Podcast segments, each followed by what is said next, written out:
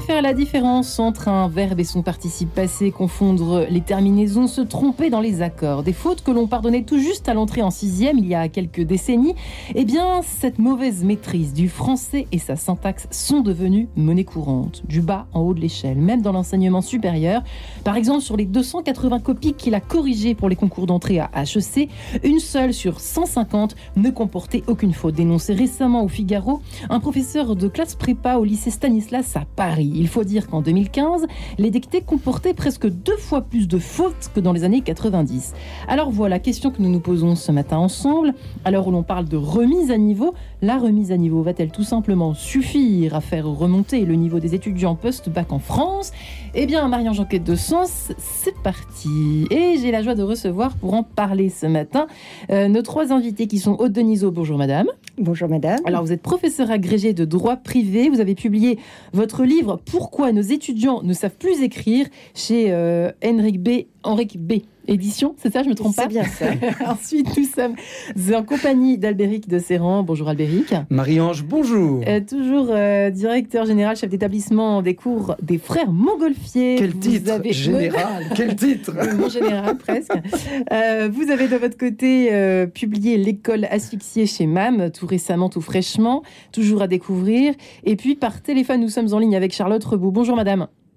Bonjour madame. Alors vous œuvrez euh, de votre côté euh, pour la préparation au certificat Voltaire. Vous remettez justement euh, à niveau en orthographe et en grammaire du côté de Montpellier les élèves qui malheureusement eh ont été un peu obligés de se remettre à niveau vu, l'état de leur niveau justement à l'arrivée on l'a vu, hein, on l'a constaté à travers beaucoup de témoignages de, professeurs, etc. et qui, qui, déploraient ce- ce- cette baisse de niveau colossale depuis on va dire depuis, euh, on, va on va voir avec vous trois si vous êtes d'accord là-dessus, mais j'ai l'impression que c'est depuis 20 ans. On va voir si vous êtes d'accord avec ça. Vous intervenez, je termine, Charlotte, à Media School à Montpellier en cours particulier et auprès également des salariés en entreprise. C'est dire nos lacunes. Alors, les uns euh, tapent sur les outils numériques, euh, les autres sur l'état de la société. On Peut-être qu'on ne saura jamais dire exactement quelles sont toutes les causes de cette baisse de niveau, mais j'aimerais bien qu'on revienne à cette datation, enfin,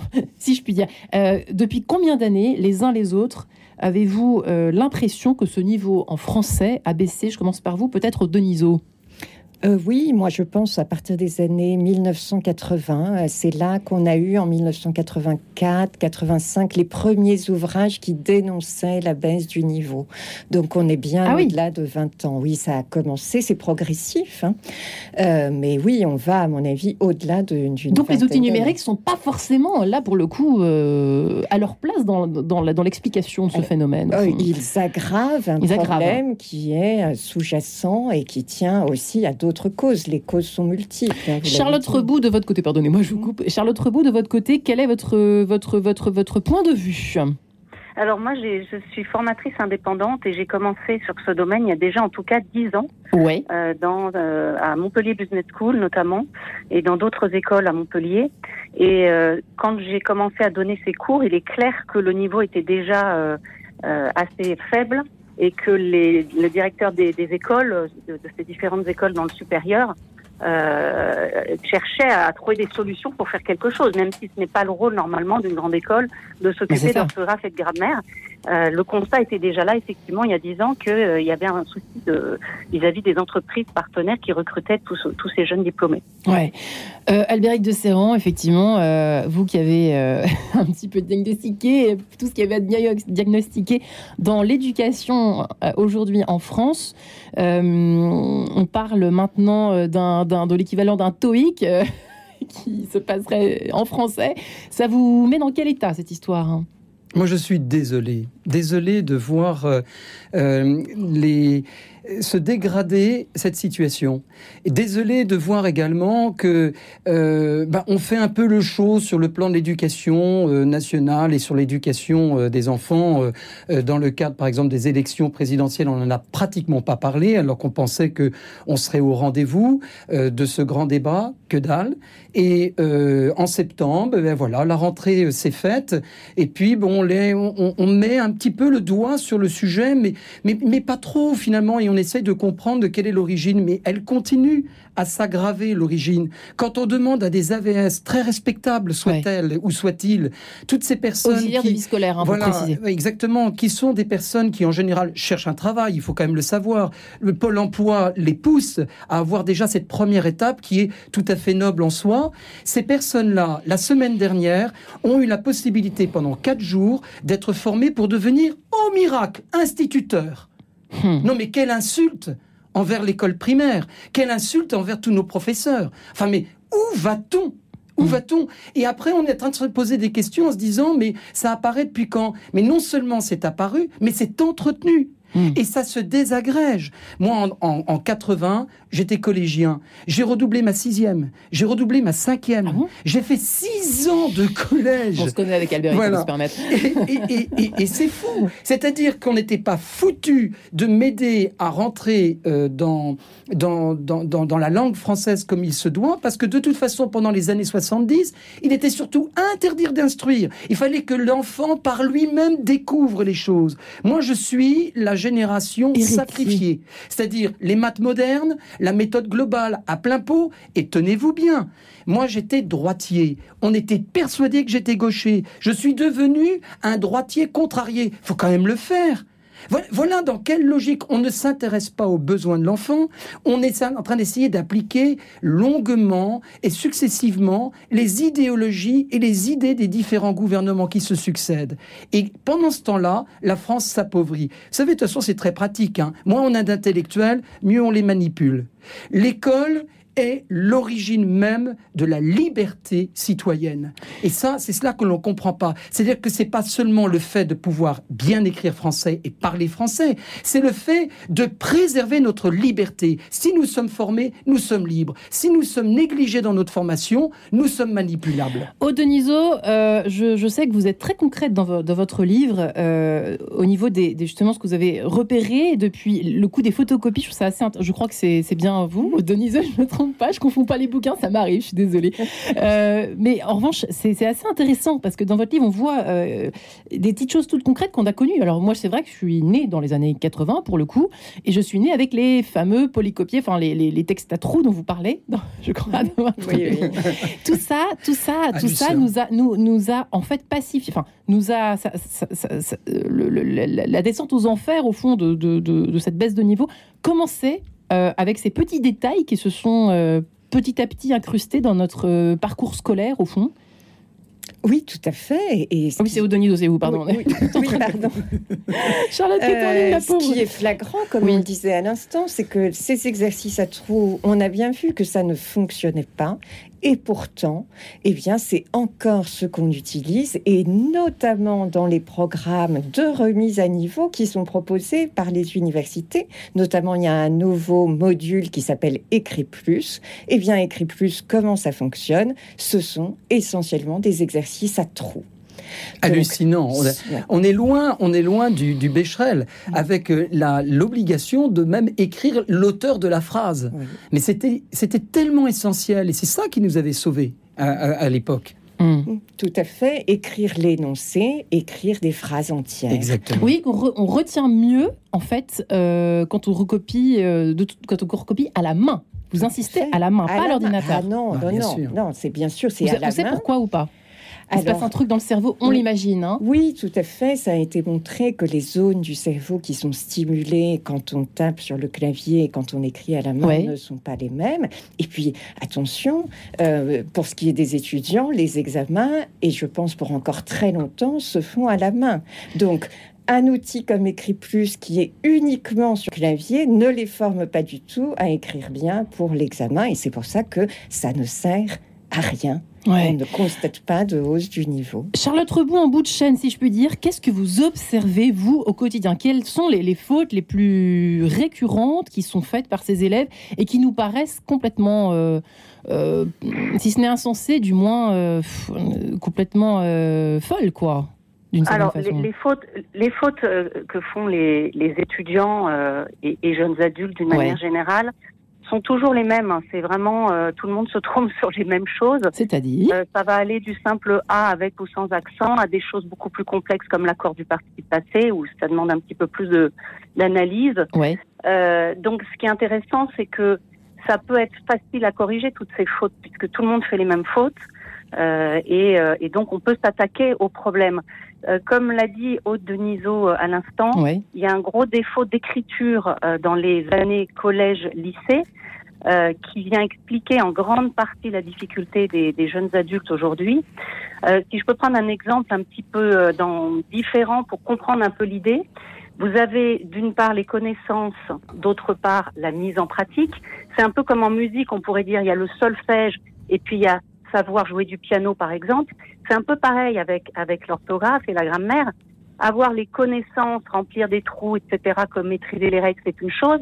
Mais les mettre en pratique dans son quotidien, dans ses copies, dans ses mails, c'en est une autre. Et c'est très difficile, effectivement, euh, de se contenter juste de réapprendre les connaissances en, en cliquant euh, euh sur trois euh, sur trois mots euh, dans, dans, dans, un texte à trous sur hmm. ordinateur et de savoir réellement écrire.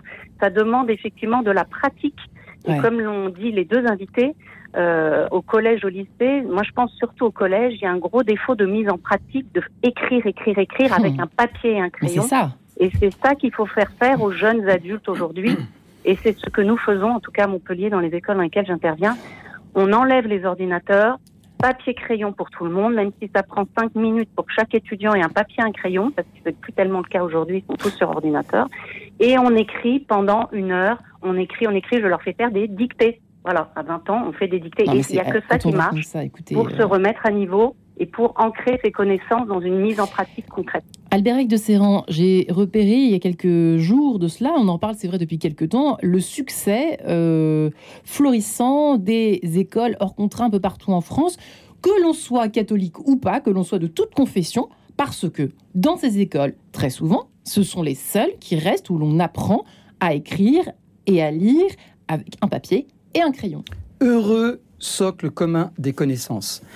C'est tellement vague que cela nous, donne la possibilité, dans le socle commun des connaissances, d'avoir beaucoup plus d'exigences que l'objectif à atteindre dans le programme de l'éducation nationale en 2022. C'est-à-dire qu'à partir du moment où nous devons répondre aux normes du socle commun des connaissances, c'est tous les fondamentaux. Ce qui permet à l'école hors contrat, du coup, eh bien, de proposer un programme très concret, c'est-à-dire le, le, programme classique et normal. Euh, Marie-Ange et, Aude et Charlotte, il faut que vous compreniez que lorsque, pour ma part, dans les années 2000, j'ai enseigné en géopolitique à l'ESEO à Angers, une école euh, d'ingénieurs, euh, je demandais à des, à des jeunes étudiants qui avaient fait déjà deux années de prépa de me faire des monographies et d'assurer une soutenance sur un thème géopolitique avec une, un travail de méthodologie.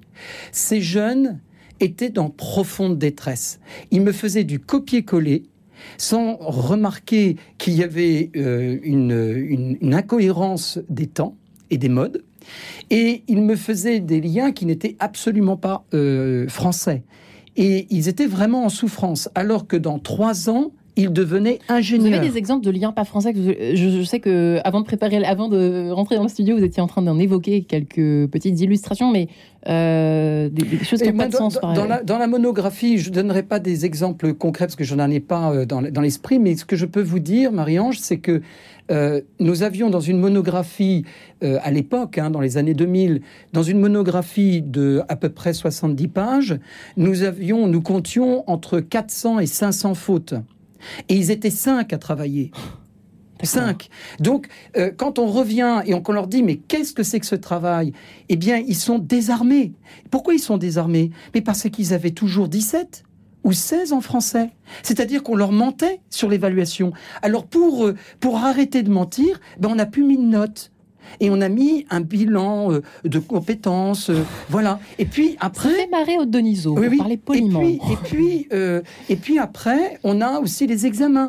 Le brevet des collèges et le bac était une occasion d'être mis à l'épreuve, mais là c'est pas le cas. Alors qu'une école hors contrat est obligée d'assurer un brevet des collèges tel que l'on connaissait dans les établissements classiques il y a encore dix ans.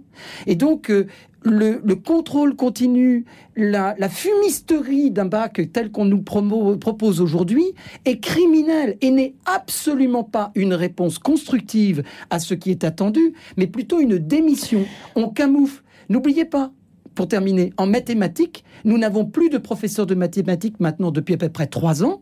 Et nous avons des CAPES qui sont décrochés par des professeurs de mathématiques qui n'ont même pas 8 sur 20. Hmm. Il a bon ou pas, Albéric Aude? Vous êtes d'accord ou pas? Oui, tout à fait, c'est exactement ça. On ment aux enfants, on ment à leurs parents, on leur fait croire que tout va bien. Mais c'est-à-dire qu'on corrige plus. Enfin, excusez-moi, j'ai pas encore d'enfants à ce niveau-là, mais c'est-à-dire qu'on nous, on nous corrige nos dictées et on barre plus avec un stylo les trucs, les fautes, pardon. Alors pour la dictée, mais uniquement pour la dictée. Et, pour le reste, c'est terminé. on a laissé tomber en fait. Hein on a complètement laissé tomber. C'est tout simplement interdit hein, de sanctionner les fautes d'orthographe. Si vous corrigez les preuves de mathématiques au brevet, vous ne pouvez pas retirer des points parce qu'il y a des fautes. Alors que nous, on nous en enlevait quand même encore un peu dans les années 90. Hein. Ça commençait à, se perdre, mais il y en avait encore des, Ça dépendait des profs, en fait, ça. Hein. Voilà. mais donc, il y, a une, il y a une illusion, et c'est vrai que les étudiants de première année, ils souffrent parce que euh, nous, nous mettons des 0, des 1, des 2 en dictée même. Moi, je mets des notes négatives, moins 10, moins 20, moins 40. Mais racontez-nous des exemples de fautes, en fait, que font les élèves, du coup, euh, à ce niveau-là, dans le supérieur. Il y a euh, de tout. C'est-à-dire, euh, comme on disait tout à l'heure, le A accent, les pluriels qui ne sont pas mis, féminin, masculin, les accords qui ne sont pas faits. Il y a des fautes de vocabulaire, c'est-à-dire... De vocabulaire Prendre un mot pour un autre, Prendre un mot pour un autre, oui, oui, tout à fait. J'en parle dans le livre. Épique à la place de hippique, des, des choses comme ça ou des, des mots qui n'existent pas, qui ne veulent rien dire. Euh, il y a des fautes de ponctuation. Désormais, la ponctuation est totalement fantaisiste. Et puis, le plus grave, à mon avis, et ça fait écho au titre de votre émission, ce sont les phrases qui ne veulent plus, rien, dire. un petit exemple. Je j'ai pas votre livre en tête non plus, Deniso, mais euh, ça va être une phrase avec, par exemple, une subordonnée qui commence par qui ou par que, et il n'y a pas de verbe. Voilà, il y a, l'absence de verbe. Absence de verbe, mais pas comme un effet de style. Comme un texte, comme un SMS, quoi, comme, on parle.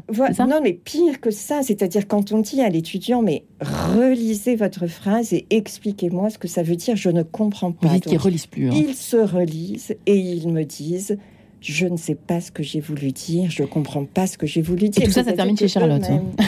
Exactement. Et, nous sommes, et nous sommes face à des étudiants. Non, je plaisante, mais, ça, nous sommes face à des hein. étudiants. Et c'est là, mais ce qu'il faut vraiment entendre, et j'espère que l'on va aussi donner des hein. solutions.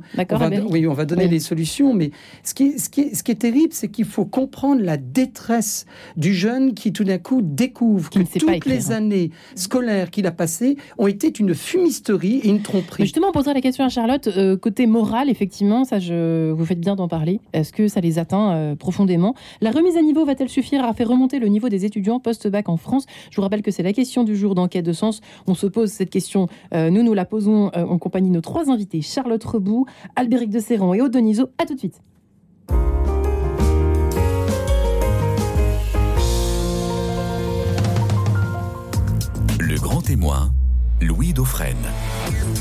C'est Louis Dauphren. Retrouvez-moi chaque matin à 7h35. Je reçois un grand témoin qui a le temps de s'exprimer. Ensemble, nous parlons des événements qui font l'actualité, des idées qui agitent le monde et des sujets qui vous mobilisent. Le grand témoin, c'est aussi à 20h.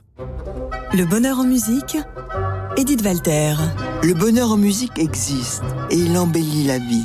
Pour cela, je souhaite partager avec vous mes émotions musicales, passées ou dans l'actualité d'un proche présent, que ce soit l'évocation d'un concert particulièrement émouvant, d'un disque exceptionnellement beau, ou encore la promesse d'un événement musical à venir. La vie est un sommeil, l'amour en est le rêve, dit Alfred de Musset. La musique participe à son bonheur. Le partager chaque semaine avec vous est mon défi. Le bonheur en musique avec Edith Walter, chaque vendredi à 20h45 et le dimanche à 14h30. Grâce à Premium Viager, obtenez un complément de retraite. Vendez vos biens immobiliers en viager libre ou occupés tout en restant chez vous. La vente viagère est garantie et certifiée par votre notaire. Vos biens vendus seront exonérés d'IFI. Premium Viager, spécialiste du viager dans toute la France, est à votre disposition pour une estimation estimation gratuite. Premium Viager, 80 rue de Suffren, Paris 15e, au 01 78 95 82 00. 01 78 95 82 00. Premium Viager, vous méritez le meilleur. En quête de sens, Marie-Ange de Montesquieu.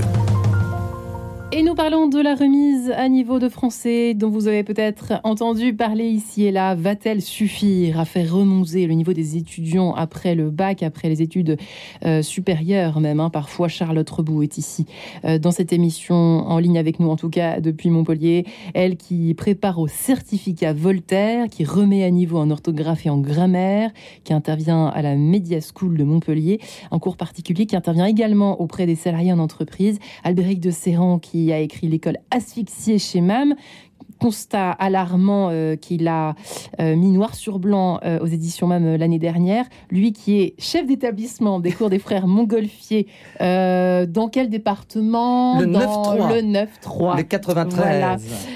Aude Denisot est également ici, professeur agrégé que vous êtes de droit privé, Aude Denisot, qui avait publié Pourquoi nos étudiants ne savent plus écrire tout simplement. C'est cash, c'est écrit chez Henrik B. Éditions. Charlotte Rebout, de votre côté, c'est vrai que je, voulais vous poser la question tout à l'heure, mais euh, Albéric a, pointé son doigt là-dessus, justement, sur le côté, l'impact également moral euh, euh, de, de, ce- de ces lacunes. On se rend bien compte à un moment donné qu'on ne sait pas écrire correctement. Enfin, j'imagine qu'on s'en rend compte à un moment donné, surtout quand on vous le dit. Ah bah, dis donc, euh, là, tu euh, fais des fautes, ou alors, je sais pas, une lettre de motivation qui ne passe pas décidément après l'avoir envoyée à 10 000 entreprises. Je sais pas comment ça se passe, mais ils en prennent conscience ou pas, Charlotte Rebout, et comment? Oui, absolument, absolument. Donc je rejoins ce qui a été dit avant. Ouais. Les étudiants arrivent en souffrance en post-bac. Ils savent en général qu'ils ont vraiment un, un- presque un handicap hein, avec l'orthographe et la grammaire. Euh, pas maîtriser sa langue à l'écrit, ça va être une gêne euh, dans leurs études et surtout pour leur recherche d'emploi. Donc, euh, lorsque l'on commence les cours de remise à niveau, euh, il y a tout de suite un gros euh, intérêt général pour ce cours. Les étudiants sont contents en fait qu'on s'occupe de ce problème. Euh, honnêtement, il y a dix ans, quand on a commencé euh, à Montpellier Business School, on s'interrogeait sur l'adhésion qu'allaient avoir les étudiants à ce cours. On s'inquiétait même, ils vont pas vouloir. En fait, pas du tout. Les étudiants sont très très contents qu'on s'occupe de cette difficulté pour la grande majorité d'entre eux. Et quand ils notent ce cours à la fin du semestre, puisqu'ils doivent donner leur avis sur chaque cours, euh, c'est l'un des cours qui sort comme euh, le plus utile. Voilà, cours très intéressant, très utile. C'est la première fois que j'apprécie euh, l'orthographe et la grammaire. Je me suis améliorée. Voilà, donc il y a une vraie adhésion, il y a une vraie conscience de cette euh, difficulté et ils sont très contents qu'on s'en occupe. Euh, également, je voulais rebondir Oui. sur le côté je n'ai pas conscience de l'importance de l'orthographe. C'est vrai qu'on leur crée un peu l'illusion que c'est pas important hein, pendant leurs années de Oui. collège et lycée, malheureusement. Mais une fois dans, la, dans les études supérieures et à nouveau face au monde professionnel, ils en prennent complètement conscience. Dans les offres de, de stage, Oui. vous regardez maintenant, très souvent, euh, il est fait mention de l'orthographe. C'est recherché. Les, les, les, les- les recruteurs cherchent des gens capables d'écrire correctement. Ouais. Donc ils en prennent conscience à ce moment-là que c'est important, plus ou moins vite, et, euh, et ils sont là prêts à travailler et à se remettre à niveau pour la grande majorité d'entre eux. C'est, c'est là qu'il y a du positif quand même, après tout ce qu'on vient de dire. C'est que les jeunes adultes, euh, une fois confrontés à la réalité du monde professionnel, en envoyant leur CV, leur, leur lettre de motivation, sont euh, prêts à faire l'effort euh, de, cette remise, de cette remise à niveau. Parce que moi, je me suis dit, en, en préparant l'émission, je me suis dit, euh, en voyant ce que vous faisiez, Charlotte Rebout, au quotidien, oh, mais moi, j'aurais tellement honte. Et en fait, euh, la détresse est tellement énorme qu'on est, on est abreuvé euh, de savoir, de savoir correctement écrire. On en est arrivé là. Euh, Aude euh, merci infiniment, Charlotte, hein, pour, pour ce constat. Aude Denisot, de votre côté, vous m'évoquiez l'exemple d'une étudiante vous me disiez que, par exemple, elle, euh, alors une étudiante euh, précisément euh, qui confondait invoquer et évoquer, voilà, qui voyait pas le problème en fait. Euh, et puis il y en a d'autres, pour le coup, qui ne savent pas. Qu'est-ce que vous m'avez dit tout à l'heure? Je ne sais pas ce que je veux dire. Voilà. Quand Je on- ne sais pas ce que je veux dire. Je ne sais pas Qu'est-ce ce qui que se passe dans le cerveau à ce moment-là? C'est quand même assez édifiant de ne pas savoir ce qu'on veut dire dans une langue qui est la nôtre, a priori.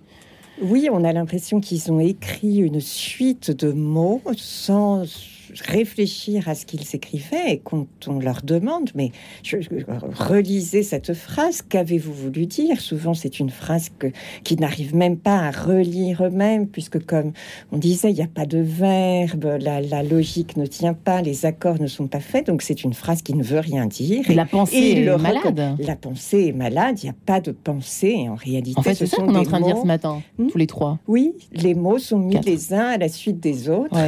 Euh, sans qu'il y ait derrière du sens, de la logique, une réflexion. Albéric. Il faut redonner une complémentarité euh, de tout l'être et de toute la personne. L'esprit n'est pas formé, n'est pas éveillé. Le cœur est éprouvé actuellement. L'âme, la capacité d'aimer est malade actuellement. L'intelligence est éprouvée et le corps n'est pas compris. Il est compris comme un maître, alors qu'en fait, il doit être un composant, une complémentarité avec tout l'être. Là, je suis avec Socrate et avec Thomas d'Aquin. Mais c'est exactement ce qui se passe. C'est-à-dire que toutes les dimensions de l'être de la personne et qui fait sa dignité et, et son être même sont atteints un par un. Et là, on est en train de parler de, l'entendement. Et pour nourrir l'entendement, il y a deux choses. Il y a d'abord une très grande joie. Nous avons une génération motivée à travers la crise. Cette génération Z, et c'est pas Zemmour, hein, c'est la génération Z avec euh, Y, Z, etc. Il faut pas qu'on nous pique ça. Hein. Euh, cette génération est étonnante. Elle ne se décourage pas. Elle est pleine de, de et elle a une capacité d'apprendre, même dans une expérience semi-professionnelle, parce qu'ils sont quand même baignés dans, ce, dans cette évolution de la mentalité. C'est-à-dire que l'école est comprise dans l'esprit de tous ces jeunes. Ils ont compris qu'à l'école, ils n'apprendraient pas tout, mais ils apprendraient à apprendre toute leur vie. Ils ont compris ça, et du coup, ils vont ils vont trouver toutes leurs chances. D'où la, d'où la motivation que Charlotte rencontre.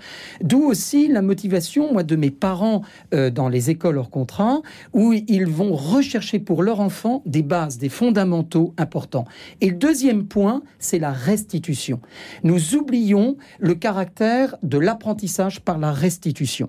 C'est-à-dire que, euh, ben, d'abord, euh, il y a un grand fléau, c'est que nous n'avons plus de rédaction dans les écoles.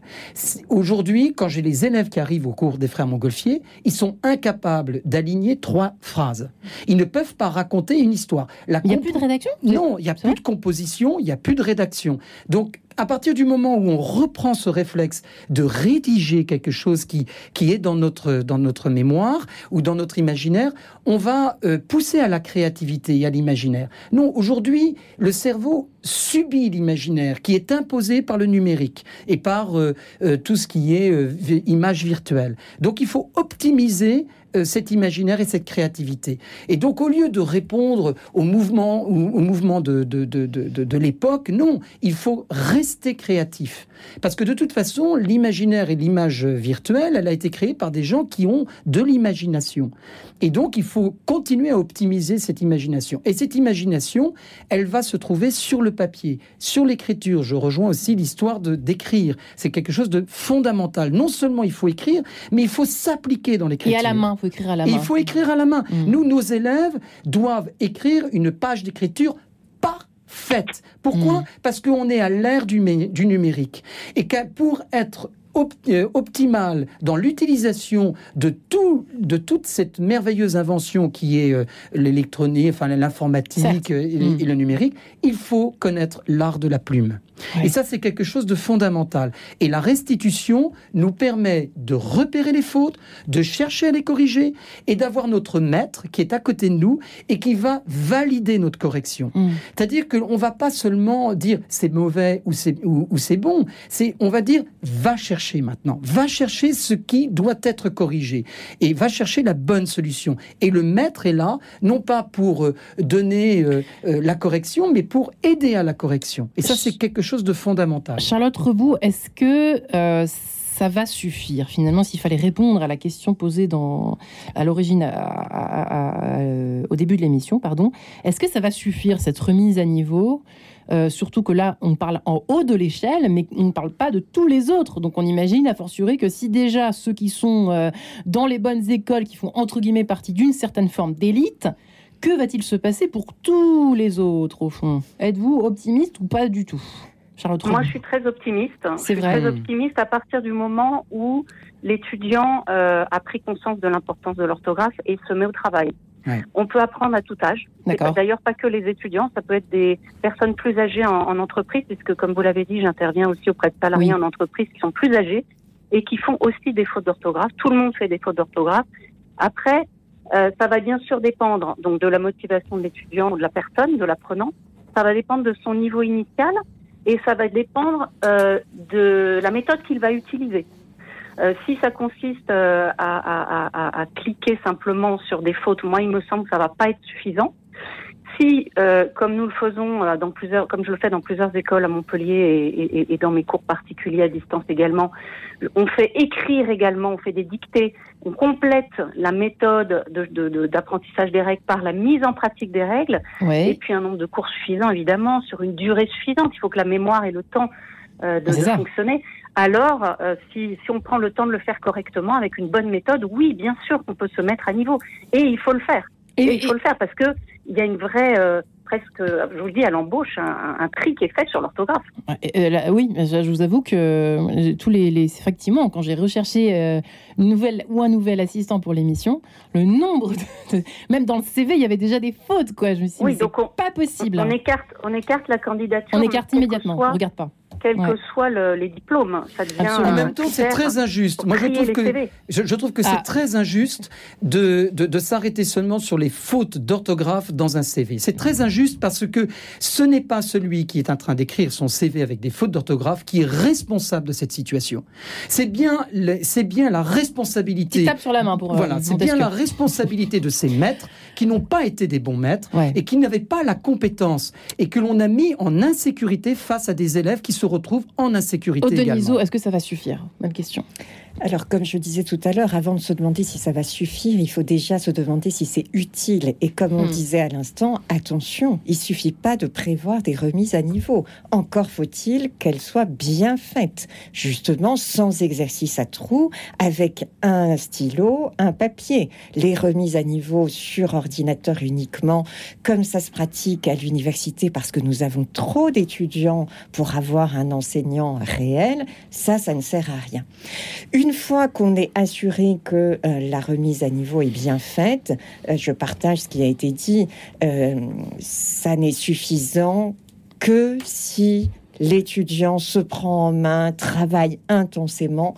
Moi, l'expérience que j'ai, c'est que globalement, ça ne marche pas, c'est-à-dire euh, 10, 15, 20 heures de cours. C'est vrai que les étudiants sont contents, ils sont soulagés de comprendre des règles dont ils soupçonnaient l'existence. Ils me le disent, je savais qu'il y avait une règle, mais je ne savais pas laquelle c'était. Accord du participe passé. Waouh. Donc ils sont contents. Ouais. Après, pour appliquer ça dans Bah, je pense que ça dépend des cas, comme voilà, disait un peu Charlotte, finalement. Ça doit dépendre aussi des motivations de chacun. Effectivement. Alors, qu'est-ce qui peut aussi les motiver? Parce que c'est difficile pour eux de prendre conscience que ça va vraiment peser sur leur vie professionnelle. Euh, ce qui est radical, c'est le redoublement.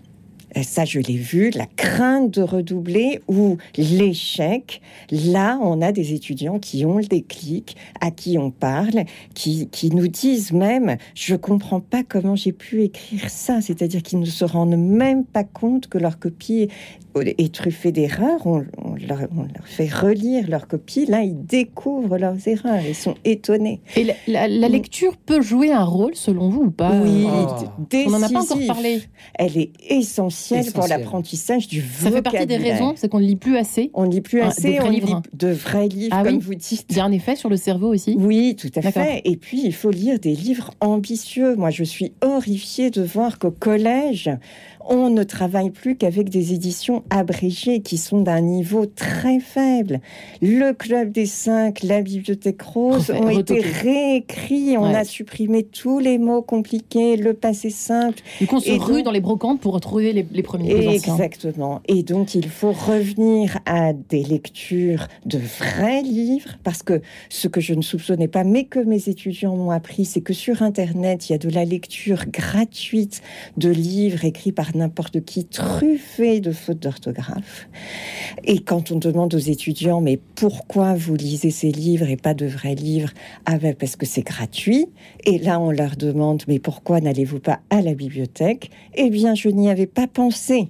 Ah oui, quand même. Mais il y a une volonté alors. Là, c'est, là, je une bonne parle des étudiantes euh, qui avaient envie de progresser. Oui, Mais ça paraît lunaire en même temps. Mais bon, elles sont de bonne volonté, toutes ces. Alors, ils oui, sont et elles sont de bonne volonté. Pas tous. De toute c'est difficile de généraliser. Il y a, oui, il y a des étudiants qui ont envie de progresser et d'autres qui n'en ont pas envie. Et alors, ce qui est très dommage, c'est que il y a quelques années encore, on avait cette génération qui, euh, euh, même avec l'écran, lisait. Et, finalement, on, finalement, on finissait par remarquer qu'ils lisaient plus que la génération précédente, parce que bah, ils lisaient des articles, ils lisaient des, des commentaires sur ce qui les passionne. Et puis, euh, bah, il y a un nouveau logiciel, je pense, qui, qui s'est mis en place. Et donc maintenant, bah, on n'a même plus besoin de lire. On écoute ce, enfin, on écoute le texte lu par la, par, euh, par le logiciel. Et alors donc à ce moment-là, euh, bah, on se retrouve à nouveau dans, euh, bah, dans une occasion euh, perdue et, volée de pouvoir à nouveau se cultiver. Il y a pourtant, aussi, on écrit. Pourtant, pourtant, on est dans la génération, là, les, la génération Z dont vous parliez tout à l'heure, Oui. Euh, c'est la génération un peu de l'écrit aussi, c'est-à-dire qu'on se parle moins, on se parle moins qu'on ne s'écrit en fait. Mais ça, ça, visiblement, ça, C'est- pire que C'est pire. puisque c'est une écriture phonétique Exactement. euh, avec beaucoup d'abréviations. Ouais. Et c'est une écriture qui n'est jamais relue. Avec les jeunes, ils envoient un SMS, ils ne le relisent pas. Et donc, ça les conforte dans cette habitude fortement ancrée chez eux de ne pas se relire. On a beaucoup d'étudiants qui quittent les salles d'examen 30 minutes, trois quarts d'heure avant la fin de l'épreuve et qui nous rendent des copies truffées de fautes qu'ils auraient pu corriger. On le sait puisqu'on les a en orthographe par ailleurs. Il y a Hmm. trois ans, j'avais un élève. euh, J'avais il y a trois ans un Non, élève euh, en collège euh, qui était en train de faire un brevet euh, blanc et euh, il répond à une question. Oups, MDR. C'était une touche d'humour, vous croyez, qui vous était adressée ou En tout cas, ce qui est sûr, Ouais. c'est qu'il n'a même pas réalisé le contexte dans lequel il se trouvait. C'est-à-dire qu'il y a une perte de la réalité derrière tout ça. Et c'est très important aussi de ramener, et ça, le cours des frères Montgolfier, on y insiste lar- largement, il faut revenir à une pédagogie du réel. C'est-à-dire que, par exemple, on va prendre un thème, et ce thème va déclencher en nous la compréhension de la place de l'histoire par rapport au thème, le français avec le vocabulaire, le lexique, et, et- et toutes les autres réalités, toutes les autres matières. Et ça, c'est fondamental parce que nos jeunes d'aujourd'hui ont absolument besoin de cela, et c'est là où on peut les rejoindre et leur donner envie d'apprendre. L'hiver est loin, figurez-vous. C'est Vincent Hazard qui nous l'a dit, qui nous le chante immédiatement. À tout de suite. Radio Notre-Dame.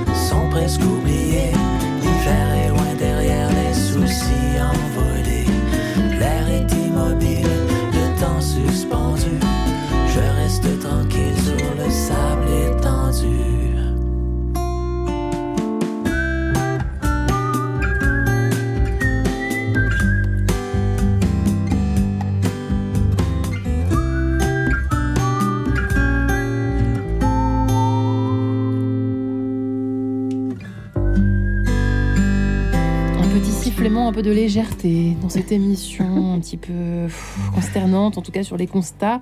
Mais il ne faut pas perdre espoir. Leur mise à niveau va-t-elle suffire à faire remonter le niveau des étudiants français post-bac? C'est la question que nous nous posons en compagnie de nos trois invités. Charlotte Reboux, qui prépare au certificat Voltaire, qui remet un niveau en orthographe et en grammaire. Dieu sait que c'est important. Merci à vous au pluriel. devrait, en ce sens, du côté de Montpellier, la Business School de Montpellier euh, en cours particulier, qui intervient également, Charlotte Rebout, auprès des salariés en entreprise.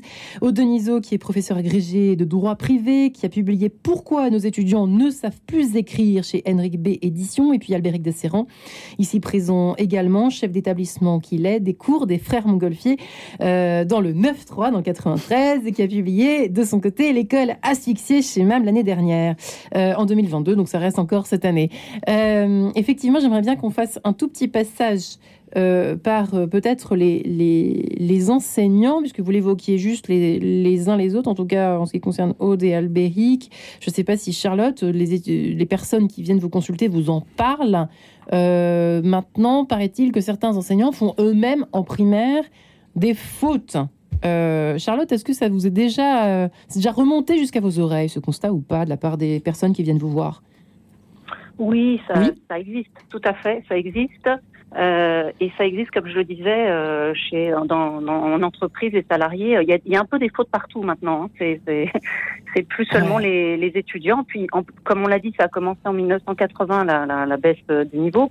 Donc forcément, là, on a des gens un peu partout discriminés euh, à 40, 50 ans qui font des fautes. Mais moi, je pense qu'il faut pas. Vous avez parlé tout à l'heure de honte. Je pense qu'il faut vraiment un peu euh, déculpabiliser les, les, les personnes. Ouais et, et qu'elle n'ait pas honte, parce que comme l'a dit euh, Albéric de Ferrand, c'est pas c'est pas leur faute. Il y a, eu il y a eu un défaut euh, d'apprentissage à un moment donné, pour une raison ou pour une autre. Donc moi, la première chose que je dis aux étudiants, aux apprenants, aux gens qui ont envie de se remettre à niveau, c'est n'ayez pas honte. Euh, tout le monde fait des fautes. Alors on en fait plus ou moins. Hein, voilà. C'est vrai. il faut bien le reconnaître. Mm, mm. Mais mais oui, on en fait tous et et la langue française n'est pas facile. Elle demande vraiment beaucoup de temps et d'apprentissage et de mémorisation. Donc déjà, euh, tout le monde fait des fautes, tous les étudiants de France hein, sont concernés. Euh, mm. et euh, une fois qu'on a dit ça, en revanche, à chacun de prendre sa responsabilité aujourd'hui et de se dire bon bah je vais m'y mettre. C'est possible d'apprendre hein, aujourd'hui, quel que soit l'âge, et on peut avoir des très bons résultats, gommer en tout cas une grande quantité de fautes et s'améliorer. C'est possible. Donc euh, voilà, je voulais repréciser cela. Euh, ne perdons, pas complètement ah l'espoir non plus. Ah non, il y, a, de l'espoir, bien sûr, il y a de l'espoir, mais il faut se mettre au travail. Il faut, il faut y aller, ouais. Il faut aller au charbon. Euh, Aude et Albéric, alors euh, Aude, euh, oui, c'est bien, pas un doute. Aude Niso, c'est un, un, constat fort alarmant que vous évoquiez tout à l'heure. Euh, on ne connaît pas la, proportion, mais enfin, elle est de plus en plus forte. Des, carrément des instituts qui ne savent plus écrire ou parler ou... Oui, naturellement, hein, puisque comme on le disait tout à l'heure, les étudiants ne restent pas étudiants très longtemps, 3 ans, 5 ans, 6 ans, et ils entrent dans la vie professionnelle. Donc, il n'y a aucune surprise à constater que euh, ils sont de moins en moins nombreux. Alors, gardons-nous de généraliser. Hein. heureusement, il y a encore beaucoup d'enseignants qui savent écrire, mais il y en a de plus en plus qui, eux aussi, eh bien, ont des difficultés en orthographe. Euh, je crois que là aussi, il faut garder espoir parce que avec des méthodes simples et des exercices classiques comme la copie, mmh. euh, voilà, des exercices où on écrit des phrases entières, eh bien, même avec un enseignant un peu faible en orthographe, on peut former les élèves correctement. Encore faut-il introduire une dose de bon sens dans nos établissements. Eh bien, le devoir de l'État, c'est d'être gardien euh, de ce qui euh, doit être transmis et enseigné, c'est-à-dire euh, l'éducation nationale doit faire en sorte que des professeurs soient de bons professeurs et qu'ils soient à l'endroit où ils doivent être en raison de leurs compétences. Et il s'avère que au brevet des collèges, un professeur de français euh, qui euh, normalement était candidat comme professeur d'histoire-géographie euh, a été donc envoyé comme correcteur du brevet des collèges en tant que professeur de français en souffrant d'une dysorthographie. Ce professeur euh, a donc repéré euh, euh, beaucoup de fautes dans les dictées, dans les rédactions qu'il corrigeait. Il a mis pratiquement euh, six heures de plus que les autres. Et les autres lui ont dit, mais non, mais t'es trop sévère, euh, il faut, euh, il faut pas souligner toutes ces toute cette correction, il faut pas faire de- de- d'appréciation, euh, il faut absolument euh, que, tu, euh, que tu puisses euh, répondre au fait de souligner, et puis tu, en tout cas, tu, tu cibles un 10 sur 20. Et ce professeur avait été donc envoyé par l'éducation nationale comme garantie d'être un bon correcteur pour les dictées et les rédactions affolant du brevet des en fait. collèges. Alors on va me dire, mais euh, vous, vous savez ça comment? C'est moi. Non. Quand on nomme un Albéric de Serran, professeur de français, correcteur de brevet des collèges, sous l'autorité de l'éducation nationale, dans ce que l'on appelle l'école la plus sûre, c'est-à-dire l'école surtout pas hors contrat, ça fait peur. Ouais. Et c'est pour ça qu'aujourd'hui, ben, je suis désolé, je suis directeur d'école hors contrat, parce que la sécurité se trouve davantage dans mon école que dans l'école de sous-contrat que j'ai Sécurité dirigée. d'apprentissage, Voilà. Ouais. Et aujourd'hui, moi, mes professeurs ont 14 ans, 16 ans d'expérience et croient profondément au rétablissement des fondamentaux en français, en histoire, en géographie, parce que la géographie, on n'en parle pas, mais elle a Ouais. été enlevée en 1995 du programme de l'éducation nationale. Et la géographie aujourd'hui, on en parle toujours, mais c'est pas la géographie, c'est pas euh, le, le- le rapport entre l'histoire d'un peuple et euh, où il a choisi de s'installer et de, et de s'épanouir. Non, non, c'est le mouvement euh, social, le mouvement économique et gestionnaire d'une population qui se, se, se retrouve dans une région ou dans un département. C'est ça la géographie aujourd'hui. Ce n'est pas le fait que l'on ait choisi un coteau qui soit orienté vers le sud et qui fait que nous avions que des gens maintenant touchés par l'histoire du vin. Voilà, c'est c'est quelque chose de- de- de terrible, c'est qu'on est en train de désincarner l'enseignement. Mm. On revient sur la réalité, mais on revient aussi sur le, le fait de désincarner C'était un peu le constat, il me semble, le- de François-Xavier Bellamy dans son livre euh, il y a quelques années, Les Déshérisés, qui, avait fait euh, un carton, effectivement, Mm. et qui avait surtout été un des... Enfin, moi, c'était le premier livre que je lisais sur la, la constatation euh, alarmante du niveau, en général d'ailleurs, du niveau de formation. Ouais. Pas seulement en français, mais que vous évoquez là à l'instant, Albéric. Il nous reste encore quelques minutes. Qu'est-ce qu'on pourrait faire Qu'est-ce qu'on pourrait dire, au fond, aux parents qui, qui nous écoutent, qui seraient complètement affolés. Et je les comprends. Après ces 50 minutes d'émission. euh, pour peut-être pallier à la maison, est-ce qu'il faut alors leur conseiller de faire lire leurs enfants, de faire des copies? Je sais pas, moi. Aude, qu'est-ce que vous conseillez? Bien sûr. Et on demandera à la, la pauvre Charlotte qui est au bout du fil après. Je crois qu'il y a deux types de parents. Il y a ceux qui ont un petit peu de temps à consacrer à leurs enfants et à ces parents, je leur dis, mais faites-les travailler, faites-les lire, lire à haute voix avec une méthode traditionnelle, faites-les compter, faites-les réciter des poésies, des tables de multiplication. Pour les parents qui n'ont pas le temps ou qui n'ont pas les compétences, éteignez les écrans. Ouais, pour commencer. Ouvrez les livres. Ça va de pair d'ailleurs. Tout le temps passé devant le téléphone, l'ordinateur, il doit être passé devant des livres.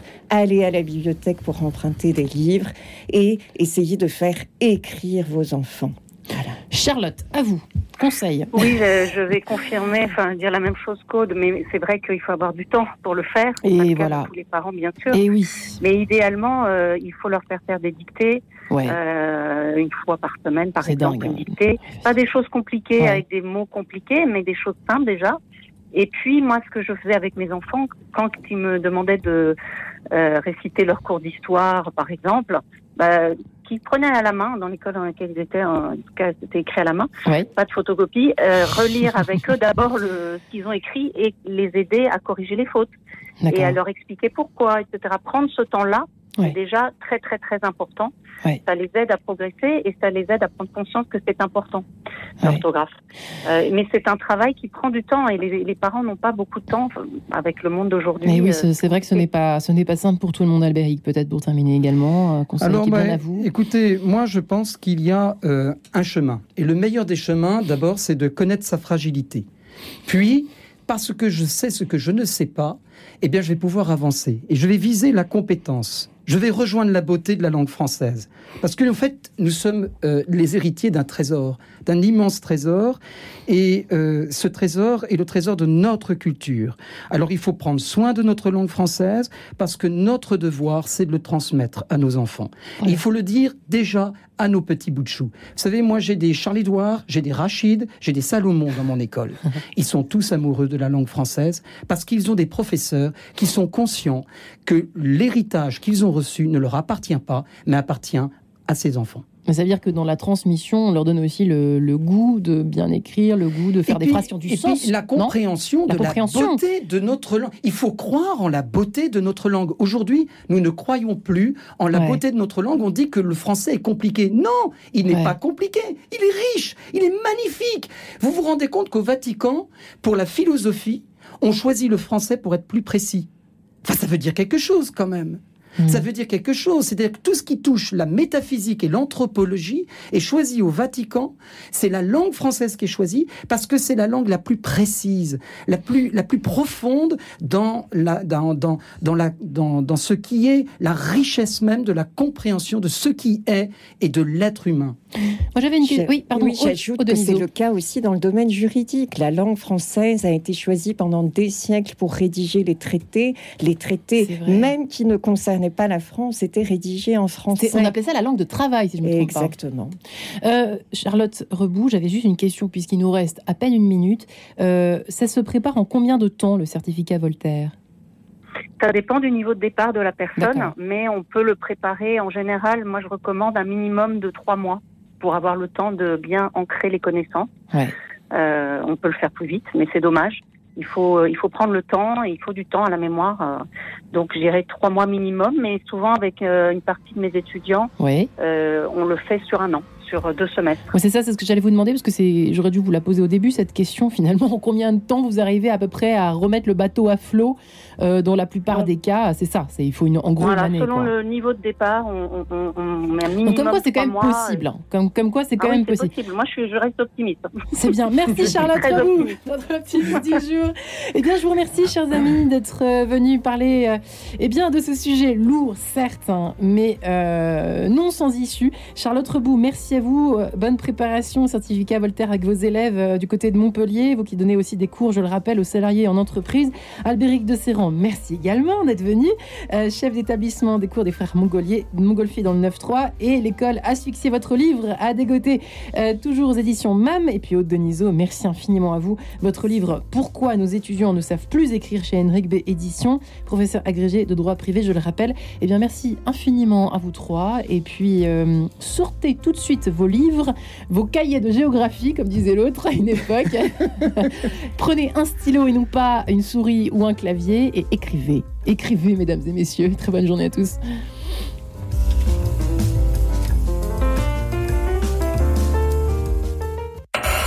Retrouvez le podcast de cette émission sur le www.radionotre-dame.com.